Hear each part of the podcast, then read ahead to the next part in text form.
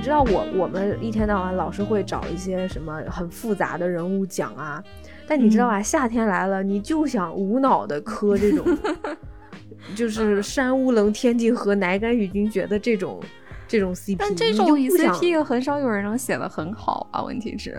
哦，他真的写的超好，就是两个人各自都很强，然后但是他们强的不一样了，就是一个非常的善良、坚定、勇敢。呃，另外一个就是也是非常的善良、坚定、勇敢。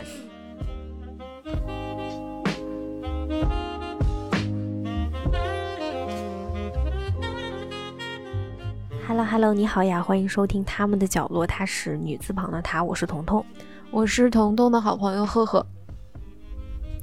我们今天是一个书影音的推荐和排雷合集，因为正好是最近这三个月看下来，我们没有呃，要么就是我们分开来看的，要么就是我们一起看了，但是最后还是决定啊，没有单独做节目的一些呃书影音，嗯。嗯，没有单独做节目，不是因为他们不好啊，就是，对对，嗯，就今天的内容有我们特别喜欢的，当然也有我们不怎么喜欢的，嗯，我们可以等一下具体的解释一下各自的原因。行，那我们就开始吧。嗯，那第一个我们就讲一个我们两个共同看的，然后甚至，呃，我们是有一度是想把它专门拎出来单做节目的，就是 International Student 国际学生。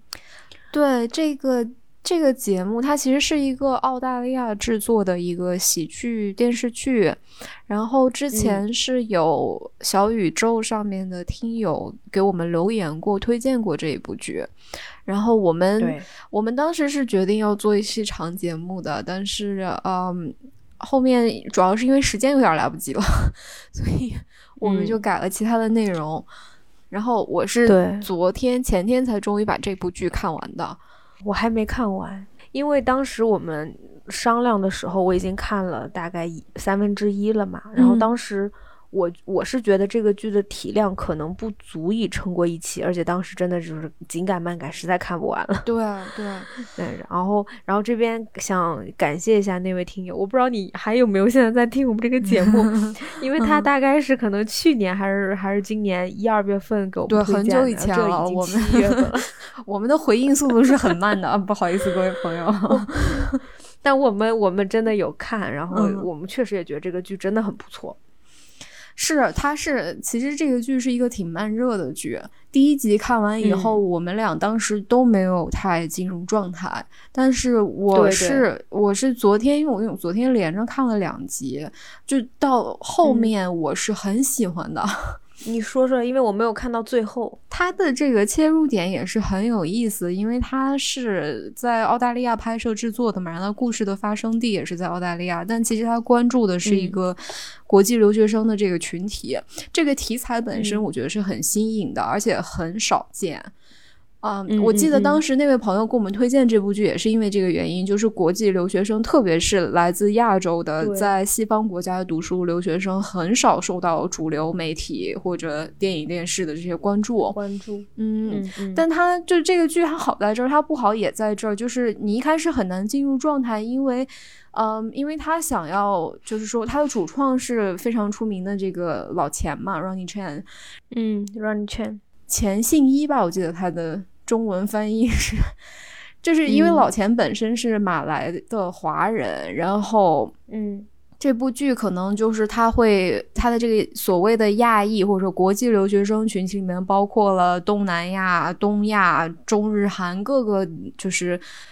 西方社会里面亚裔概念的这些学生，就是他把这些人统化成了一个形象，所以会有一点点刻板印象存在。然后他又把就是这个澳大利亚的这些当地人，或者美国来的这些留学生，他又把就是他把各个大群体都进行了一个汇总，然后创作了几个就是又有点代表性，但是又不能又缺少了个体性的这几个形象，所以一开始是有一点点慢热的。后来你你是看进去，你觉得为啥特别特别好看呢？我好喜欢那个澳大利亚教授呀！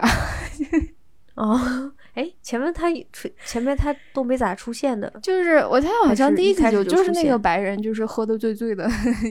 一一天到晚不太清醒，然后事业失败，然后老婆跟他离婚的那个是吗？对对对，就是那个教授，就是就是澳大利亚人的那个一个刻板印象嘛。嗯嗯，因为我是看了三分之一，后面实在没看完嘛。嗯。然后我是觉得，作为一个喜剧来说，它是够的。就是尤其我记得我前面看有一集是讲了一个美国留学生，他没喝过波霸奶茶，然后后面他的朋友 就是这些亚洲学生带他去喝波霸奶茶，然后他就突然变成了那种什么那种铁甲小宝，还是就是之类的，就画风突然一转了，对。然后 对，然后他就是他就化身了一个那种波霸超人，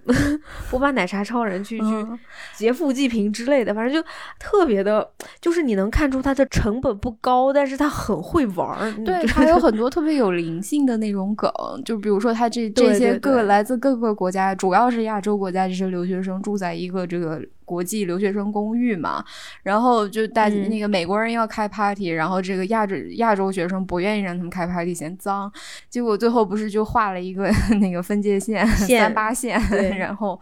就是其实是借用这个来比喻，就是这个文化，那叫什么文化侵略还是嗯，就殖民文化殖民的这个殖民文化发生对，然后就它有很多这种特别有意思的梗，它它不是一个就是我们一般比较关注的那种呃着重于人物塑造对或者剧情推进的那种剧，它是。它其实更接近老钱的那些单口专场，它是那种风格，对对对对，但是还是很好笑的，对，是很好笑。就是我的感觉，就是因为就像你说，因为这个剧它更着重的体现，就有点像把一个个单口给放大了，就是很好笑，对，但是它也不是说那种好笑到你。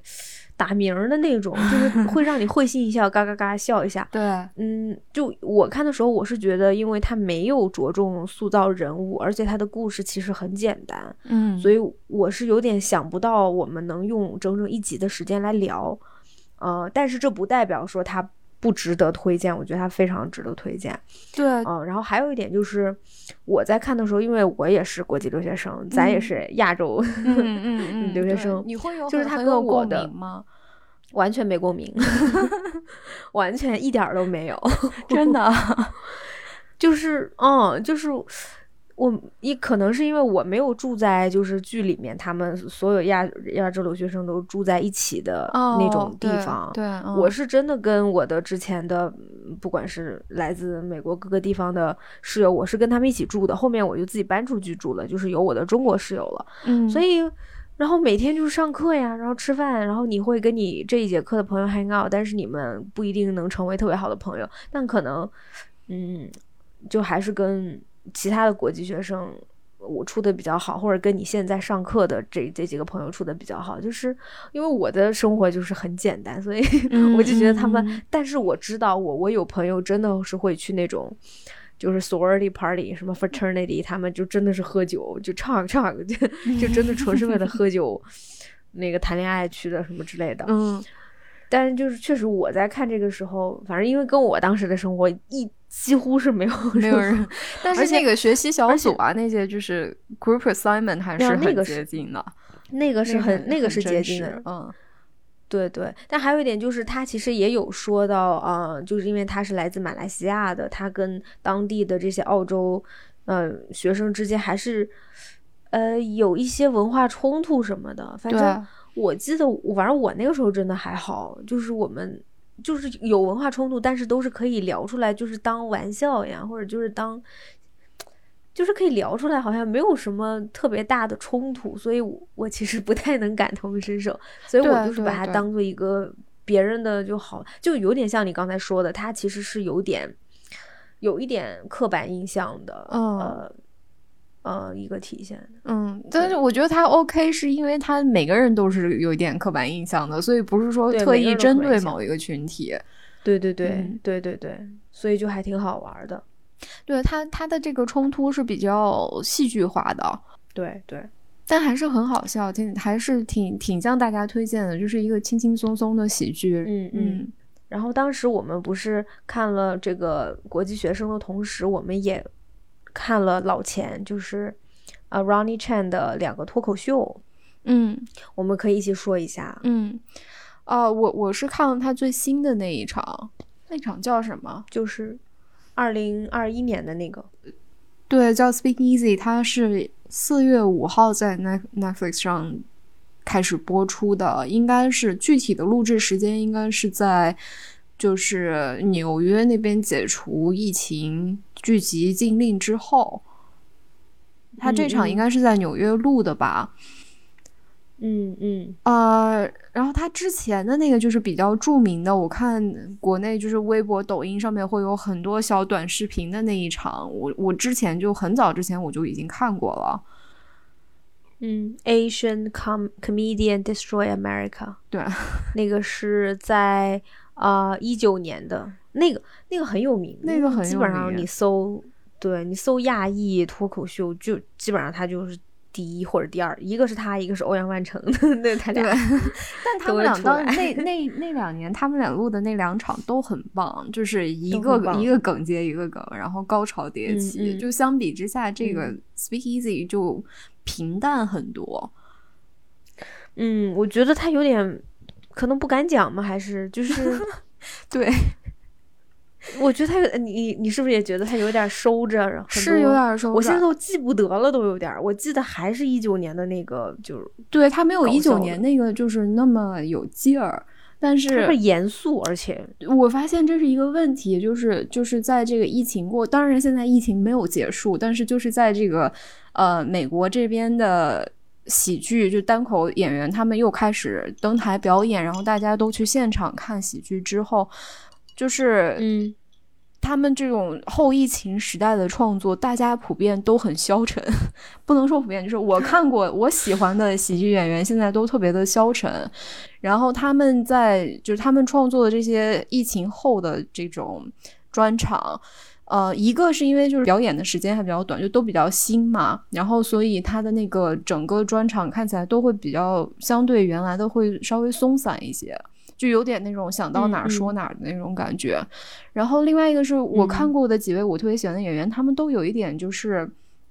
我觉得好像这个疫情啊这一段时间，就是一九、二零、二一年这几年发生的事情，对他们造成了挺大的打击，然后他们哦。就是、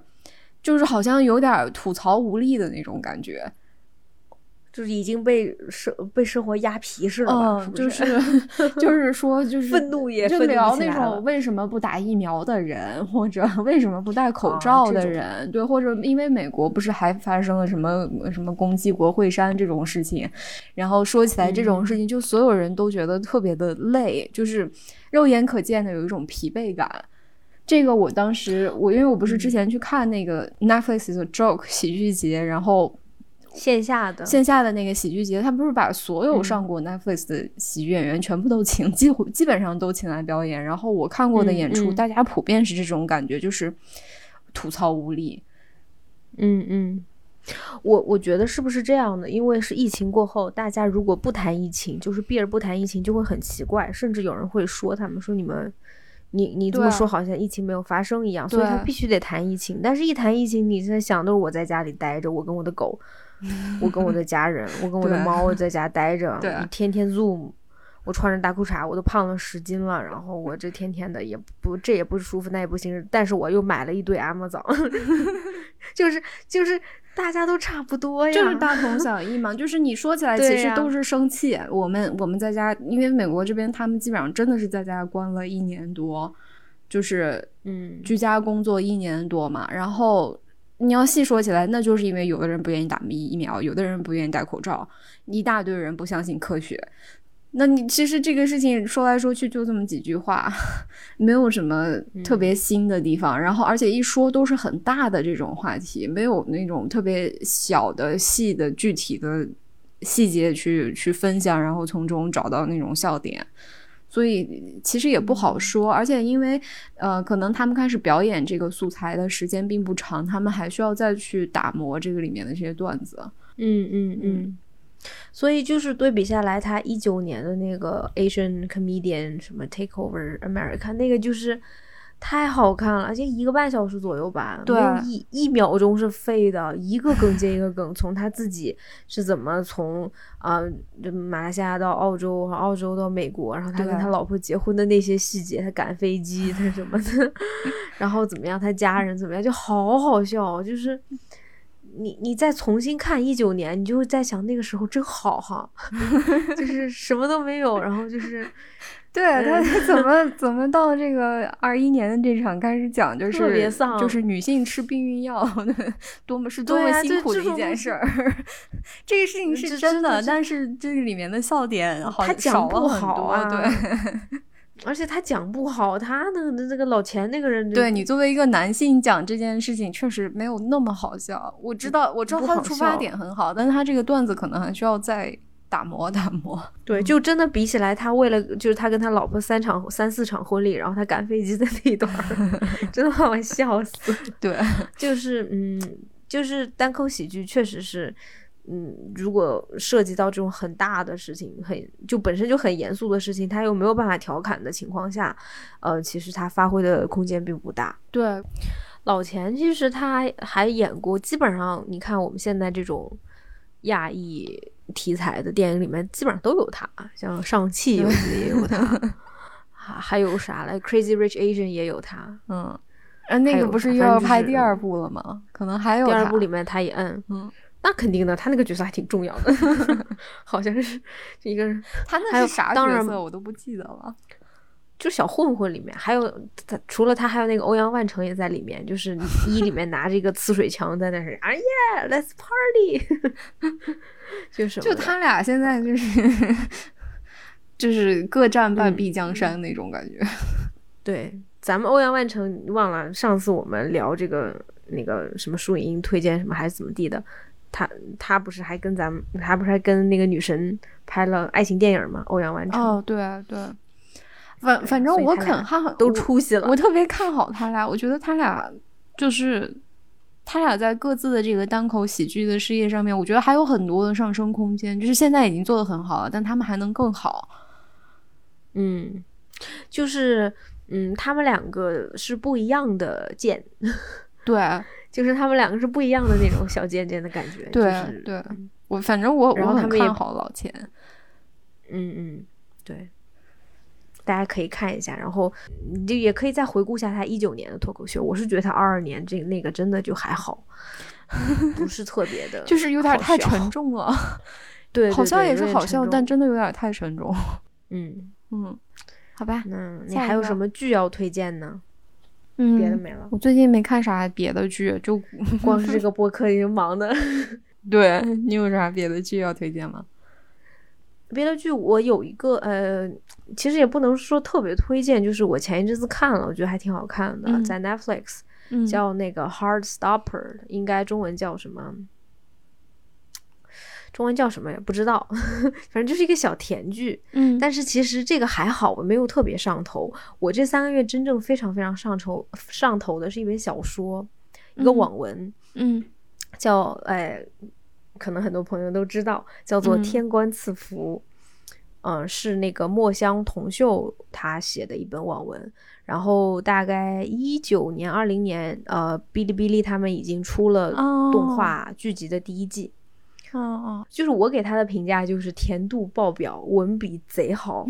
就你读的时候一点都不感觉不到这是一个网文，它的整个故事的结构，然后它的用词，它人物的塑造，就是他们的台词精准的，每一个小人物都立出来了，然后这两个主角之间的感情也就是很好磕，就是你知道我我们一天到晚老是会找一些什么很复杂的人物讲啊，但你知道吧，夏天来了，你就想无脑的磕这种，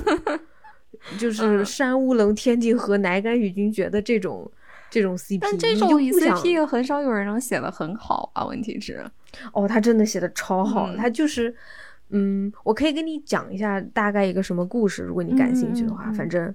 就他。他是一个这种呃，也反正就是架空时代的嘛，就是嗯。大概在八百年前吧，就是说八百年前有一个呃有个国家叫做仙乐国，然后嗯。仙乐国它有个太子叫做谢怜，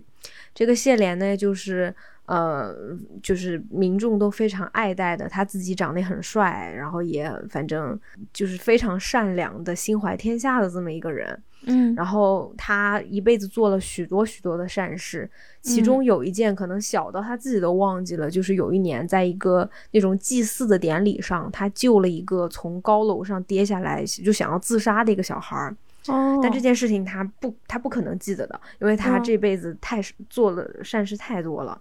在那个地方，就是人类，当你呃，比如说在某一方面特别突出的时候，嗯，他就会自动升到天上，成为神仙，然后就会有个神牌，地上的人就会就给他建庙宇去拜他，就是这样，他积攒很多功德，就可以在天上神仙做官嘛。哦，就是就你知道，就是天官，就他们有个系统，所以他就是啊，飞升成为神仙，在二十多岁就已经。是一个很有名的神仙了，嗯，但是当他在神仙就是在天上，他看到自己的故国这个仙乐国遇到了一些战战争，他就很舍不得，所以他就放弃了自己的神位，又下凡去救他的国家。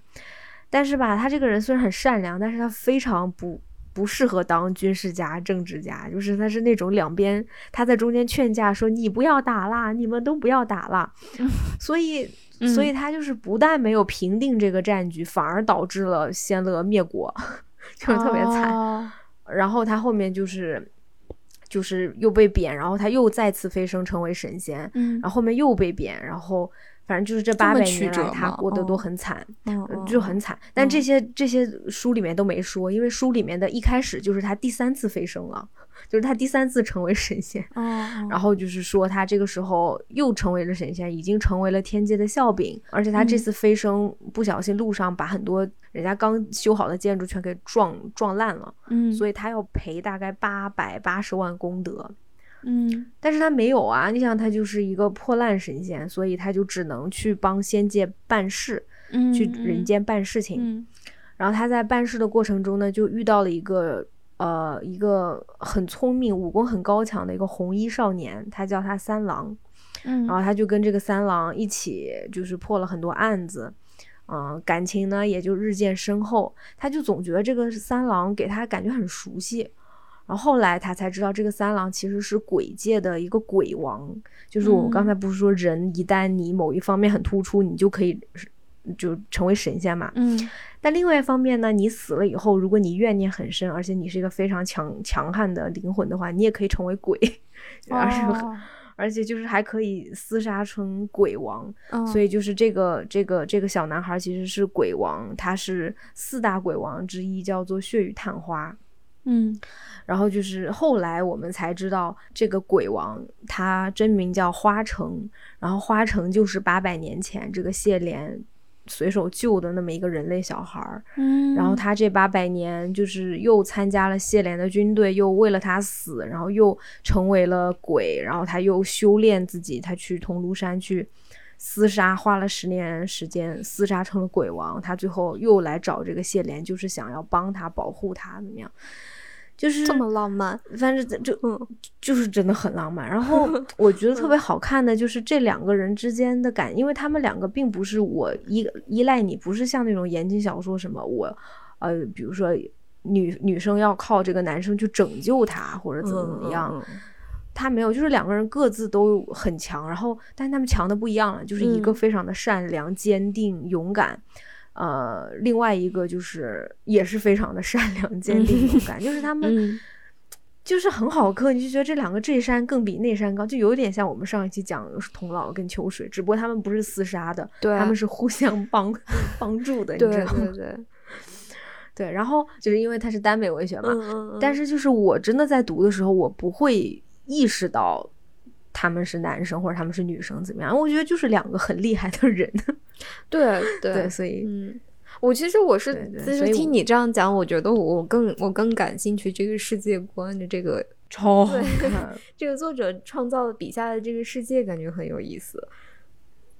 对我可以跟你说，就是我我觉得他那个鬼的那一方面了，就是讲的特别好，就是因为神仙呢他大概就是有点模拟当官的什么，嗯，或者像职场晋升的这种很多勾心斗角，反而是。鬼界特别有意思，是因为鬼界有个地方叫桐庐山，嗯桐庐山它是隔一段时间会打开一次，然后你所有的鬼都可以进去，进去了以后它会关上，嗯，然后这些鬼就在里面厮杀，比如说 A 鬼 A 把鬼 B 杀了，然后哦鬼 A 就可以吞噬鬼 B，它就会变得更强，它就会再去饥饿游找别戏那种吗？对，就是 Hunger 哦 Game。然后它比如说十年或者十十五年，当真正有一个绝境鬼王出世的时候，这个桐庐山就会打开，全世界就会震，就知道啊，鬼王出现。因为你想想，这个人能在里面待十年、二十年，厮杀出来，他一所以他吞定是最强的噬了所有人，然后对哦对对，然后他可以化形成为一个非常厉害的。当然，鬼是有他的呃呃有弱点的，但是他在某另外一方面他也是很强的。嗯，然后在这个世界就是有四大鬼王，呃，叫青灯夜游、黑水沉舟、白衣霍氏，还有我们这个男主角就是花城血雨探花。就这四个人，就是是各自占一个山头，各自有他们 就是擅长的领域，但是都是非常的祸害。嗯然后包括就是像鬼界跟仙界之间，他们会有一个平衡，就是也很有意思。你觉得他们其实不是一个完全对立的感觉嗯啊。然后，而且这个故事最后它有个非常非常大的反转，就是这这个就不讲了，大家可嗯嗯感兴趣可以自己去看一下，就是非常有意思。那所以就是这个动漫，它现在是把整本书都改编完了，还是只是书的一部分？没有，哦，才刚刚第一个案件，因为我不是说他们他呃谢莲他来到人间，他需要完成很多很多事情，积攒这个八百八十万功德。他现在嗯其实刚刚跟花城认识，然后只完成了第一个事件。嗯然后如果现在有尊佛让我许愿的话，我就我许的愿望就是那个第二季赶快出来吧，千万一定可可以做出来，千万不要被那什么。第二季 啥时候出来？就是不知道啊，但是预告已经出来了，就是超好看。因为、因哦为第二季他讲的那个故事是，就是第二个事件在书里面是非常非常精彩的，嗯，所以就、嗯你看我一这一讲就有点停不下来。但是我就是觉得我在看这个的时候，让我想到了那个《鬼灭之刃》，就是有那么一点嗯点像，嗯就是鬼界的复杂性。嗯、就你说，我就我刚才说，我就是想看这两个人磕 CP，什么很甜，无脑甜。但其实嗯这里面所有的人物都塑造的非常复杂，就没有嗯绝对的坏人，然后更没有绝对的好人。就如果你有一个这么宏大又复杂，然后又能自洽的一个世界观，然后有很多很立体的这种配角，那这个就是一个 IP 宝藏啊！超厉害，真的超厉害。那如果说是，嗯，可能如果它不是耽美的话，我觉得会可以走的可能嗯更远。嗯我我个人认为啊，嗯，那就期待期待动画。嗯，你可以从动画看起来，动画做的非常非常好。嗯，然后我不知道你知不知道《陈情令》，《陈情令》就是哦，也是对，你也给我推荐过《陈情令》，就是我给你推荐的理由其实一样的，嗯还真不是因为是耽美，就是因为他真的文笔写的太好了，他故事的构架，你应该是很喜欢墨香铜臭这位作者，因为他的这几个作品你对都特别的喜欢喜欢。嗯，但我只看过这两个。能写出两个好的作品就已经是很优秀的作者了。他就是你知道他在写的时候已经把后面的路都铺好了，嗯所以他一开始的那个那些伏笔，你最后发现都我都我就解释了喜欢这样的作者，就是他挖坑是有原因的嗯这种作者，不是不是哦乱挖的那种。对，对的，对的，对的，他就是这样子的一个很缜密的作者。嗯嗯，人物写的也好，有很多我们可以 学习的地方，就真的很棒。嗯，好的，嗯嗯。那我们下下下一个推荐，嗯，要要我直接说吗？你来说说吧，因为这好像是你第一次把这音乐的内容加到这个里面来，啊，嗯对对对你，来聊一聊。，对，那我还想推荐一个，因为嗯是书影音嘛，然后嗯音乐方面，我想其实主要是跟赫赫推荐哈，就是嗯、就是嗯我最近发现了一个国内的一个宝藏的呃一个乐队，嗯，叫做应该叫缺省啊，还缺省，对啊，反正叫我就是想英文名叫问你这个问 default 题。嗯我也不知道，我觉得应该是缺省，嗯缺省缺省，反正叫 default。嗯嗯，这是一个来自新疆的北京乐队，就是他的嗯几位成员都是新疆人，但他嗯们现在住在北京。嗯呃，这都很年轻啊，具体年龄我不知道，但呃嗯，他们应该都是呃哈萨克族还是维吾，好像哈萨克族哦，还是维吾尔族，嗯我忘哎呀，不能乱讲，反正就是好像是有小少数民族的。嗯嗯，对。然后我是前一阵子很无意中听到了他们今年的一个新 EP，叫做《平原》，然后就超好听，好听，我今天中午已经听了，是不是好听？嗯好听，是不是好听？对就是一下子就抓住我了。然后那因为那天我听了好多歌，然后就这首把我抓住了。然后我就查了这个乐队，就因为他们专辑也不多嘛，就目前好像只有两张完整的专辑，还有几张 EP。嗯，嗯一张是零一七年的，叫做 California Nebula 加州星云啊。嗯然后另外一张专辑是一九年的《Life in a Vacuum》真空生活。我我乱翻译的啊，人人家没自己翻译。嗯嗯嗯嗯嗯嗯，对，但是就是就是就是这个乐队给我的感觉，就是一开始你以为它是一个那种什么台，可能像什么台湾小清新的乐队哈，对，但是是你说，但是你听到后面发现他是很有力量、很有态度的一个一群年轻人。很很意外，就是因为我我也不懂音乐啊，但是我觉得很、你很难就是用那个音乐的类型去给它归类，对因为我刚我刚才看你这个大纲，然后我就在那个油管上面搜他们，然后我搜到的第一个就是一个纪录片，然后他这个乐队里面的一个主要成员。呃，他叫啥我嗯。忘了，反正就是那个年轻的那个男孩儿，他说我们自己都好像大意就是我们自己都没有办法给自己下一个定义。对，就很 fusion，你真的说不清楚是什么。你就拿那个《平原这》这张这首歌来说，一开始就是一个很清新的女生，声音又甜又香儿，嗯哦又好听，好听。就是你以为是那种很很清新、很夏天的声音，结果后面当那个副歌部分开始以后，它好有力量啊，就是那种一一个态度，对吧？就是对，而且你就好像真就是因为这首歌叫《平原》嘛，它的嗯副歌部分你好像真的就是感觉他在平原呐喊，他一有眼前有一望无际的草甸子，对，很开阔，很开，对不对？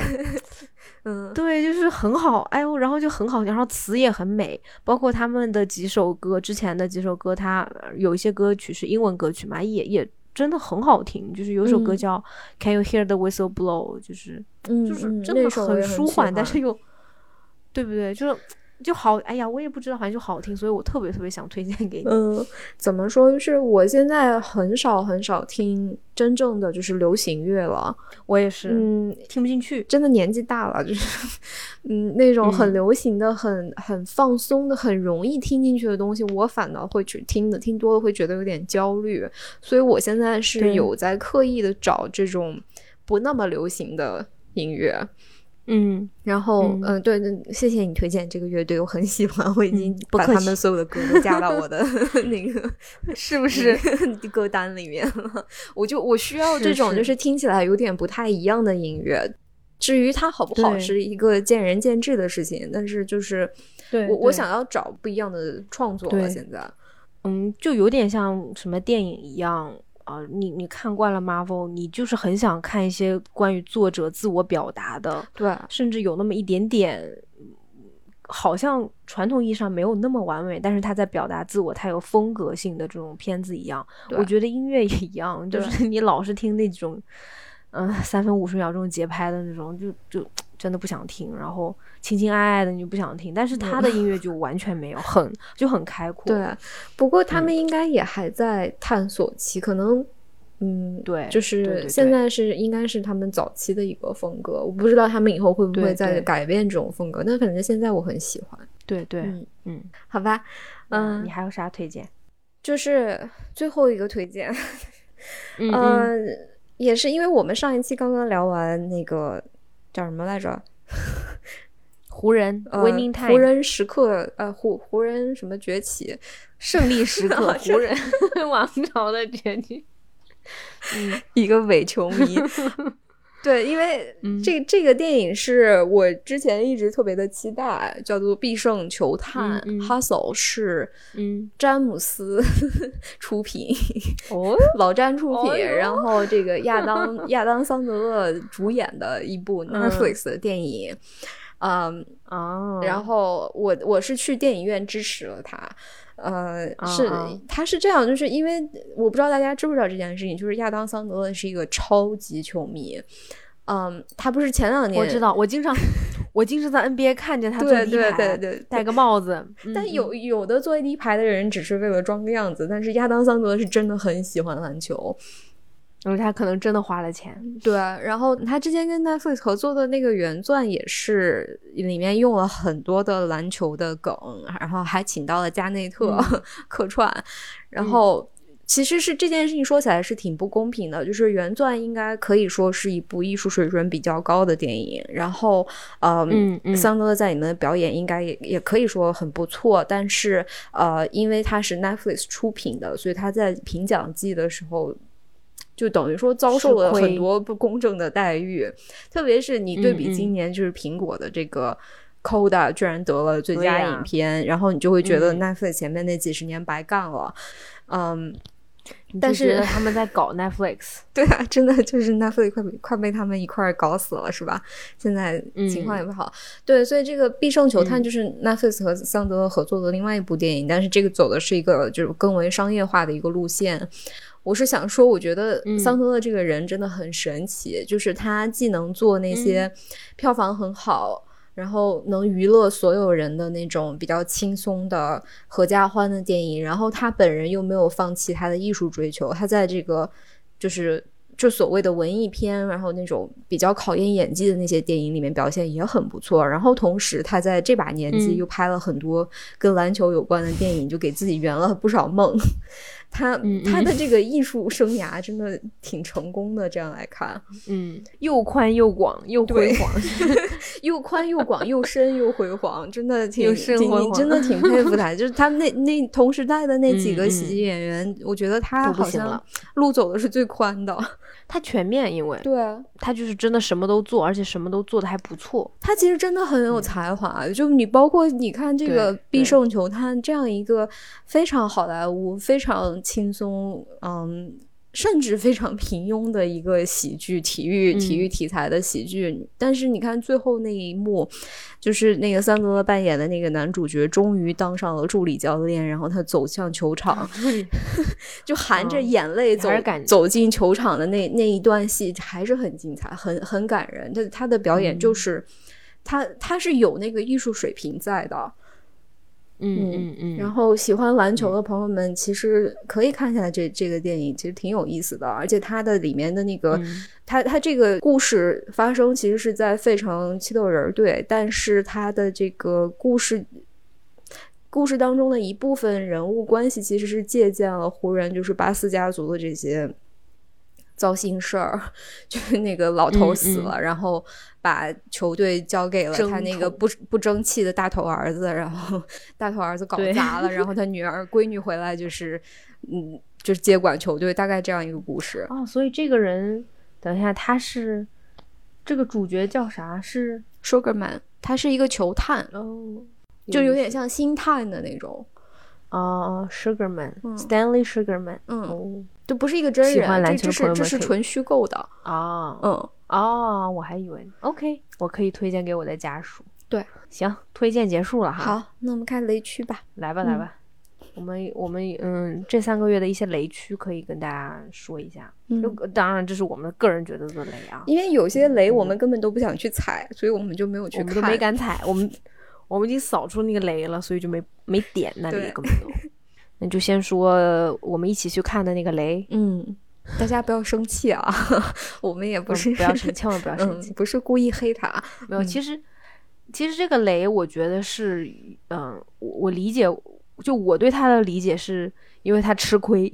就他这个排片太吃亏了，就是《奇异博士二：疯狂多元宇宙》，嗯嗯，其实不雷，就是，但是就是因为当时你当你已经看完了那个《瞬息全宇宙》了嘛，对，嗯对吧？嗯然后你再看这个《疯狂多元宇宙》，当时你你就有跟我说说，嗯，这个排在这个《瞬息全宇宙》后面太吃亏了。就我当时还不是很理解，是，嗯，然后你后面看了《瞬息全宇宙》对吧？我太理解了，就是的，所以你是先看的呃奇异博士，然后才看《瞬息全宇宙》，然后你跟我感受是一样的吗？我就是觉得平庸不好看，然后我觉得就是我对《奇异博士二》最大的一个问题就是对猩红女巫的塑造，就是对王大的塑造，对我非常不满意，我就觉得你太，因为他们给他的塑造太。粗暴了，就是首先给他无限的能力，他怎么突然这么厉害了？就是你，你就算跟着那个《Wanda Vision》，就是《旺达幻视》里面，哪怕紧接着那一部分，他他他进步也太快了吧？而且后面他能随便就是把那什么神奇四侠打灭霸，你咋不上呢？对呀，对呀，对呀，你你他一下把神奇四侠五分钟搞定五个人，还有那个博士光头博士，你你这么厉害啦，我真的，然后你这么厉害，但是他的心智。简直就是一个三岁小孩儿，就是为了为了要他的儿子，嗯啊，就是把他搞得这个样子，然后，然后结果我们奇异博士就要去阻止他，奇异博士化身一个丧 尸，我真的觉得就是漫威的这个对女性角色的。可以说不尊重，就是已经已经快要掩盖不住了。就是他，其实你这样想，你这个博奇异博士和这个旺达，他们两个人都是。嗯，失去了自己最爱的人，为为了责任而失去了嗯个人的生活当中的很多东西，然后他们现在都经历着离别的痛苦，然后结果旺达就变成了疯女人，然后奇异博士就是那个正义的维护世界和平的大英雄，就是你是想说，就是你你你是想说什么呢？这这个对啊对啊 嗯。对啊，所以我真的就是我当时看很不爽，是因为这个。然后包括他这种玩多元宇宙，就是突然冒出来一个小姑娘说她是可以打开多元宇宙的一个人，我都忘记了那个小姑娘。说心话，我都已经忘记了。就是就这个故事本身，我觉得。反正就感觉都是工具人。你他说你想说多元宇宙吧，我也没有觉得这个多元宇宙有多疯狂。就是对，直到我看了《瞬息全宇宙》，我觉得人家那才叫疯狂的多元宇宙呢，好吗？人家人家他大概两千万还是多少？人家那个成本是他的什么五分之一还是八分之一？那个才叫疯狂好吗？那个才叫。多元宇宙，就对，就是不是说《瞬息全宇宙》是一部九分电影，然后《奇异博士》是一部三分电影，但是就是《奇异博士》本身应该有的那个，嗯，就是很有想象力，然后通过那种脑洞或者想象力或者视觉效果去震撼你的那一面，反倒做的没有《瞬息全宇宙》好。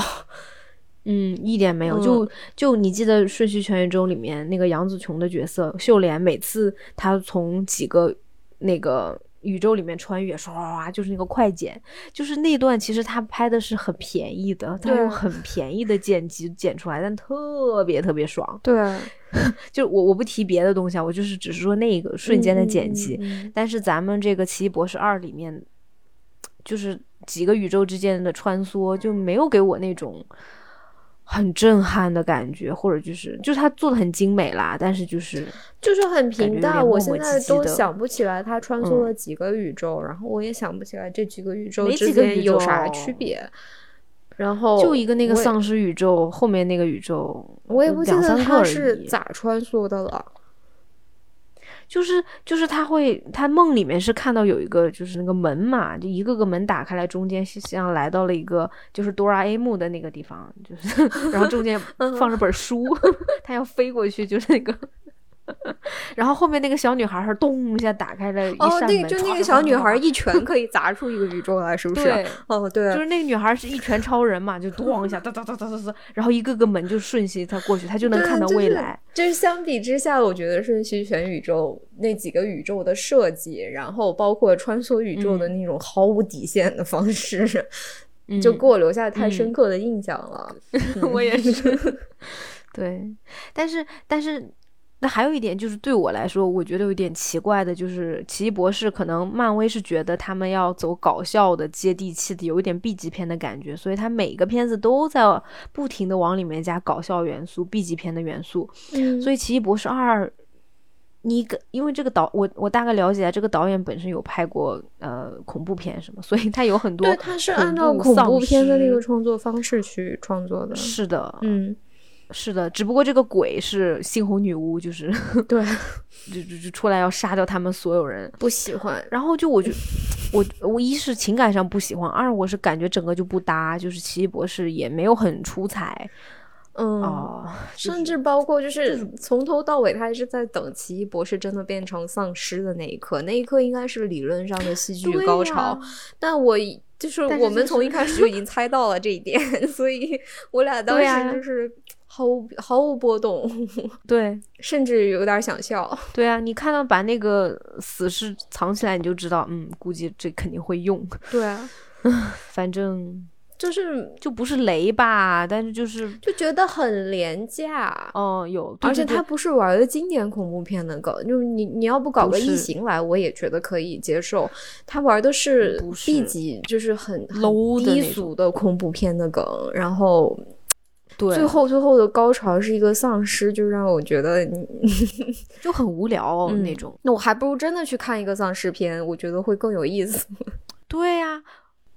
我真看那个那个什么多好啊！我真看 B 级片会不会好一些呢？是啊，不知道。嗯，哦，这个导演是拍 Spider-Man 的。哦，是吗？嗯嗯，他还拍过那个什么？哦，他还是什么 Evil Dead，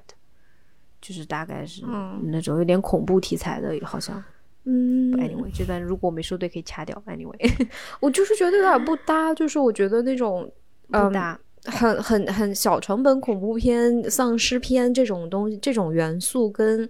奇异博士这个这个故事题材不搭。你有看过一吧？不记得，奇异博士好像有。我反如果有，我也不是很喜欢，因为我不记得。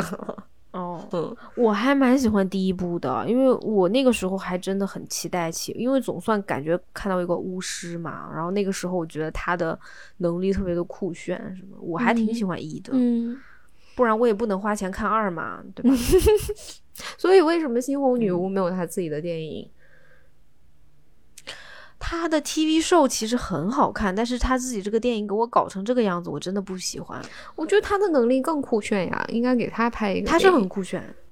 哦，猩红女巫的能力就是我看有 Marvel 排名很前面的，他是他的那个混沌之力是非常非常，就是混沌之力就是一个 bug 呀，就是就是他是宇宙的能量，你知道吗？就是那种，反正就是就是有点。就是好像他们不知道该怎么拍这个故事了，然后可能因为猩红女巫的能力也太强，你没办法搞一个更强的反派出来，所以只好把她搞成反派。嗯嗯嗯，效果不好，不好不好。就是如果你跟我一样还蛮喜欢奇异博士一，或者你喜欢奇异博士这个人物的话，我会提醒你，可能看这个片子会会失望。就如果你还没看过啊，如果你看过有不同的意见，那反正也很正常。只是因为我太我比较喜欢相对严肃一点的奇异博士和稍微正常一点的 星空女巫。那你会看三吗？如果有奇异博士三那个正常多元宇宙，你会去看吗？三三至少还得拍个三年吧，所以到时候再说吧。嗯，好吧，嗯，对吧？嗯。反正下一个，嗯，我们最近好像对漫威很失望啊，是很失望呀，就是还花了还花钱一趟趟去看呢，结果都不喜欢。我真的我对漫威的耐心马上就要耗尽了。呃，我对 Netflix 的那个信心其实也在慢慢损耗当中。你说说，我最近看了一个雷，嗯嗯，就是。Netflix 推出了韩国版本的《纸房子》，就是《纸钞屋》。嗯，那个《La Casa de Babel》，就如果关注 Netflix 的西班牙原版那个《纸钞屋》的朋友，嗯，就是我觉得其实就不要，真的不要看这个韩版了，就雷。哦，是那个，就是就是那部抢银行的那个剧是吧？对对对对对，就是穿全部穿红衣服，就感觉他们穿的有点有点像鱿鱼游戏的那种，但不是。对对对，嗯。嗯，就什么 Tokyo 啊，Berlin 啊，就是赫尔辛基啊，什么之类的，就每个人，嗯，因为因为他也刚刚出嘛。那你觉得韩国版有有什么问题呢？就是首先，我真的没有想到他们如此相似，就是生搬硬套，连名字这些都没改，什么 Tokyo 就是 Tokyo，然后 Rio 里约就是里约，就是名字都没换，然后所有演员的，呃。外形和性格特点就是照搬了西班牙版本的，但是又没有人家原版来的自然。嗯嗯呃，但给我问题最大的，呃，选角是比较大的问题啊，包括教授这个角色也感觉有点儿神叨叨，有点油腻，甚至，嗯。嗯、但是我觉得其实最让我失望的就是整体的故事，反正我前两集看下来跟跟原版一模一样，只是换了一个地方，然后台词感觉只是 copy paste 过去的，但是整个感觉你就觉得，呃，就是我为什么要再看一遍呢？啊，就是我为啥还要看一遍呢？我要是没看一，我就看这个还行，我为什么要看呢？所以就是如果有跟我一样还蛮喜欢《纸房子》，尤其是第一季的话，我觉得可以暂时先不要看这个，或者等等它口碑之后变好了你再说。嗯，因为我觉得是真的浪费浪费我的时间。那你觉得他口碑会变好吗？我不知道，我觉得很难哎。哦，而且而且他这个故事，呃，他是大概说什么从二零二五年还是三五年，我忘了，嗯就是他这个故事设定是南北朝鲜已经统一了。然然后他们要去抢劫一个虚拟的什么类似像青瓦台那种地方的一个地方，反正就是很很奇怪，就是真的 这也太敢拍了吧？哦，很敢拍，但是就很没意思的，就是你你们，哎呀，反正就是感觉各种不太不不太正确的，感觉嗯嗯，我觉得是雷。好吧。那原原版西班牙原版的《纸房子》《纸钞屋》，你会推荐吗？我会推荐大家看第一、第二季，嗯嗯，因为开始没有那么多撕叉，就还比较紧凑，后面有点撕的太内部撕的太厉害了，但是前面两季很紧凑。我对第四季的印象就是各种那种呃回放慢动作，然后配上那种很很夸张的音乐。哎，真的，真的，是的，是的，是的。但前两季真的还做的很不错，很紧凑，呃，然后人物不能说他塑造特别好，但是作为一部爽剧来说，很给劲儿。那那你说，就是 Netflix 以后会不会真的每次都这样玩？就是有一个很好的剧出现以后，然后它在各个地区就是照着原样再重新拍一遍，就是换长得不一样的演员。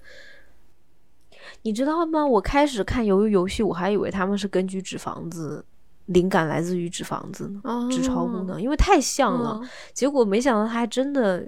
每个 IP 都拍两遍，我就觉得没必要吧。对而且《鱿鱼游戏二》不是又要上了嘛？感觉 Netflix 希望靠《鱿鱼游戏二》再圈一波钱。嗯，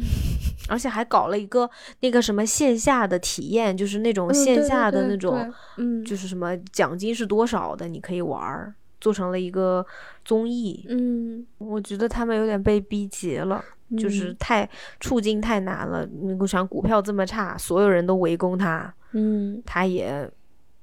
IP 也耗尽了。是。我反正 Netflix 我们已经批评过很多遍了，但是我们到现在还在订阅，所以对也九块九九一个月，没有涨早都涨价了啊。我看我账单还是九块九九哎，可能是因为我是最低档的，你是不是二人档的？你是不是高清买了高清的？是吗？你你你你 downgrade，你赶快 downgrade。哎，但但刚说到最近 Netflix 又买了一些很经典的老片，什么 Forrest Gump 啊，泰泰坦尼克号啊，这人他应该花了很多钱都买下来了。然后我最近在重看，就还蛮就还蛮好看的。那那可以去浏览一下那个片单。嗯，这这就差不多，因为嗯，就是其实做这一期的节目，主要是因为我们还在看下面两期节目要做的东西。对，我们最最近最喜欢的剧都在接下来的这期节目里面。嗯，对对对对，所以听到这里的话，你可以敬请期待一下。嗯那我们今天就到这儿了，嗯，感谢收听，我们下周再见，拜拜。拜拜。